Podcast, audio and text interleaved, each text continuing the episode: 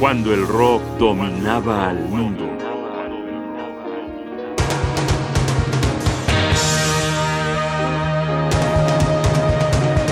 Las educadas voces de Crosby, Stills y Nash.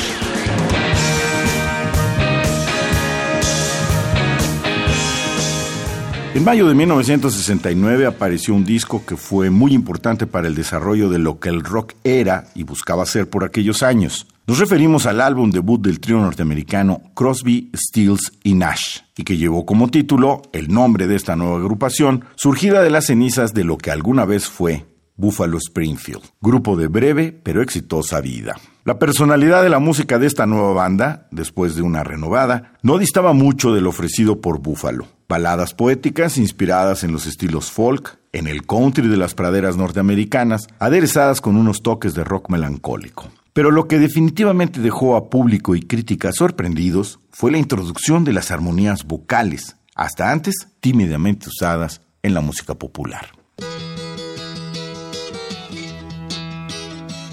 Esto es Sweet Judy Blue Eyes, rola que dejó a todo el mundo con el ojo cuadrado por su pericia vocal.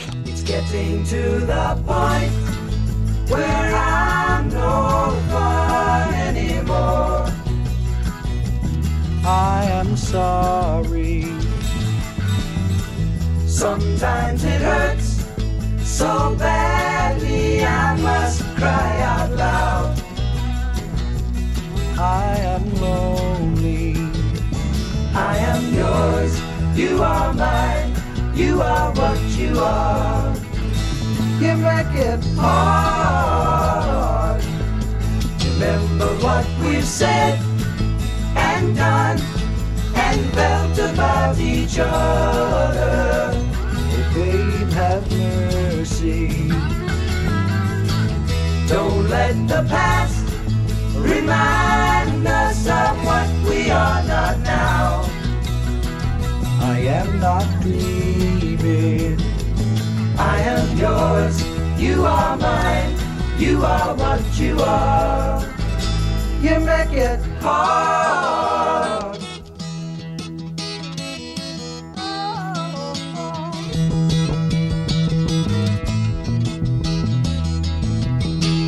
Tearing yourself away from me now, you are free, and I am crying. This does not mean I don't love you, I do. That's forever, yes, and for always. I am yours, you are mine, you are what you are. You make it hard. Something inside is telling me that I've got your secret. Are you still listening? Here is the lock and laughter, the key to your heart. And I love you. I am yours, you are mine, you are what you are. You make it hard,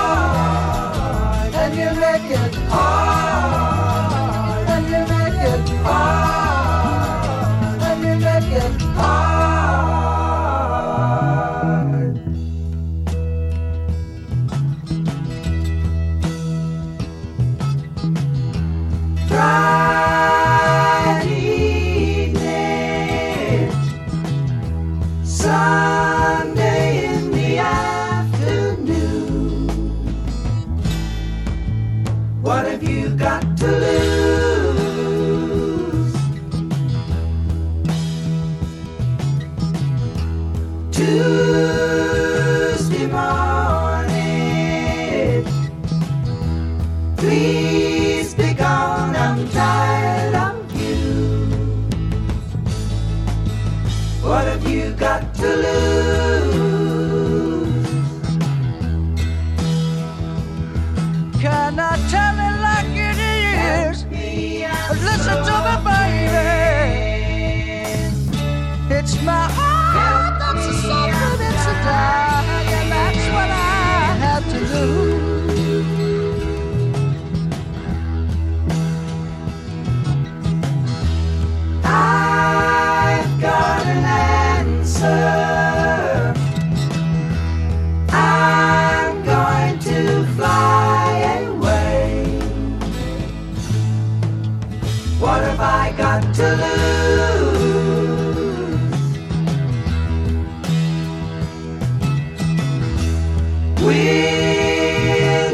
See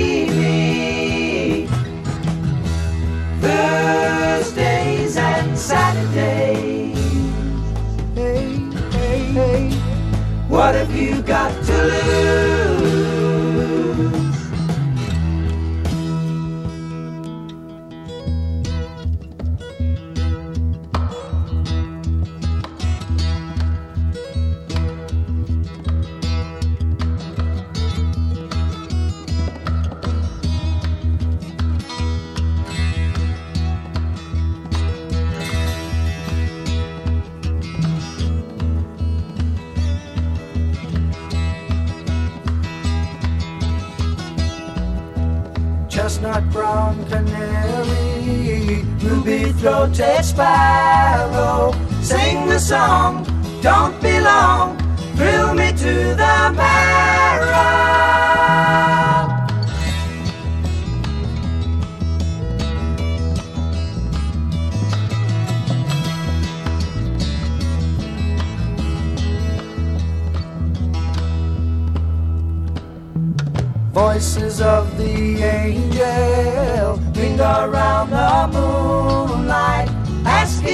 Say she's so free.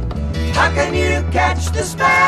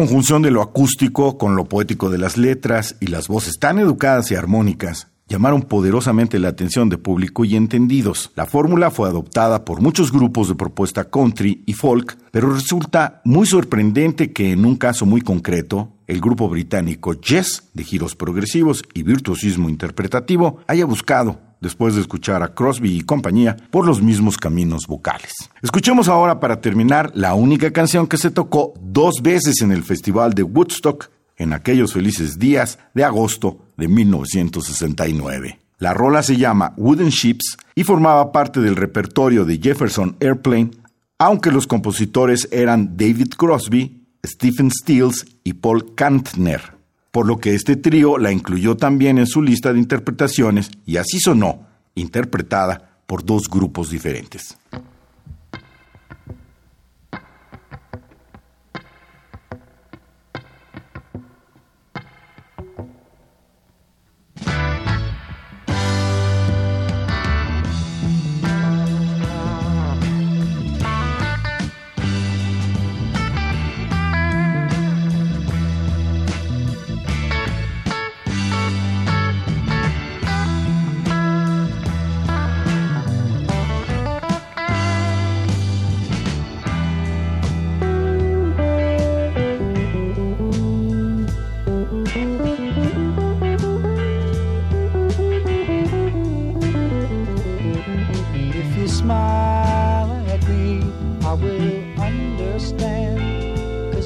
Something everybody everywhere does in the same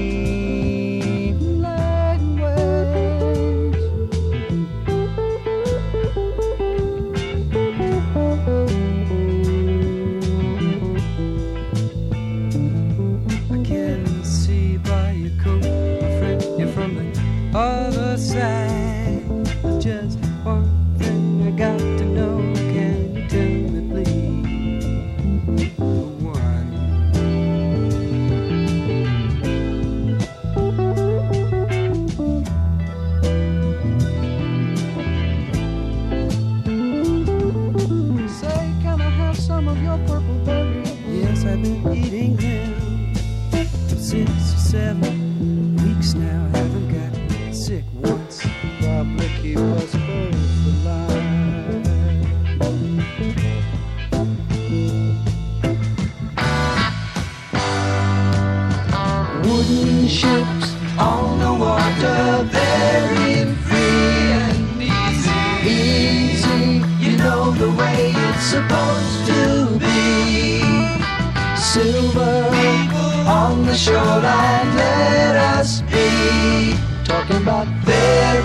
free and easy.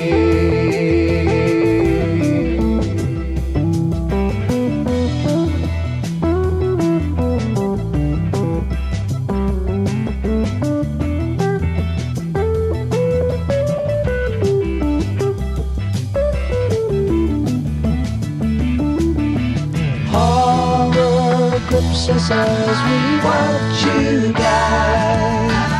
All we can do is echo your anguished cries. Stare as all human feelings die.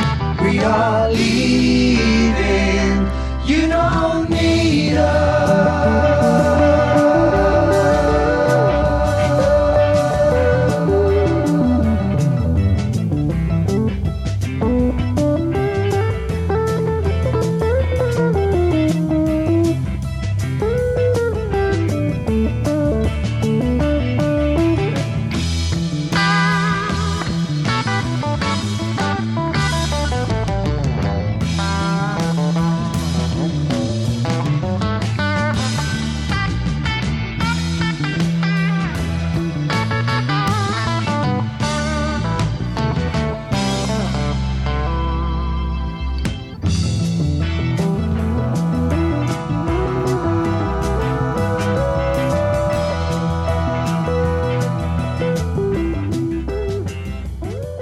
Crosby, Stills y Nash, un trío de educadas voces y cadencia folk. También ecos de aquello que se escuchaba cuando el rock dominaba el mundo.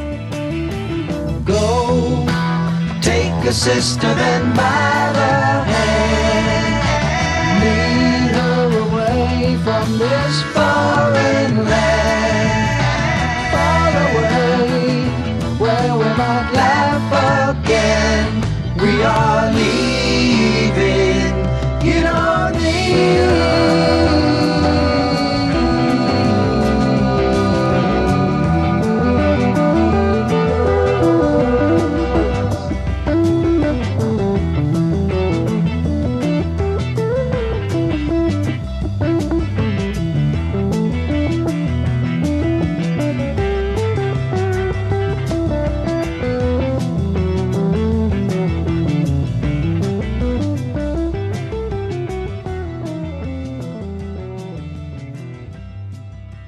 Guión y voz, Jaime Casillas Ugarte.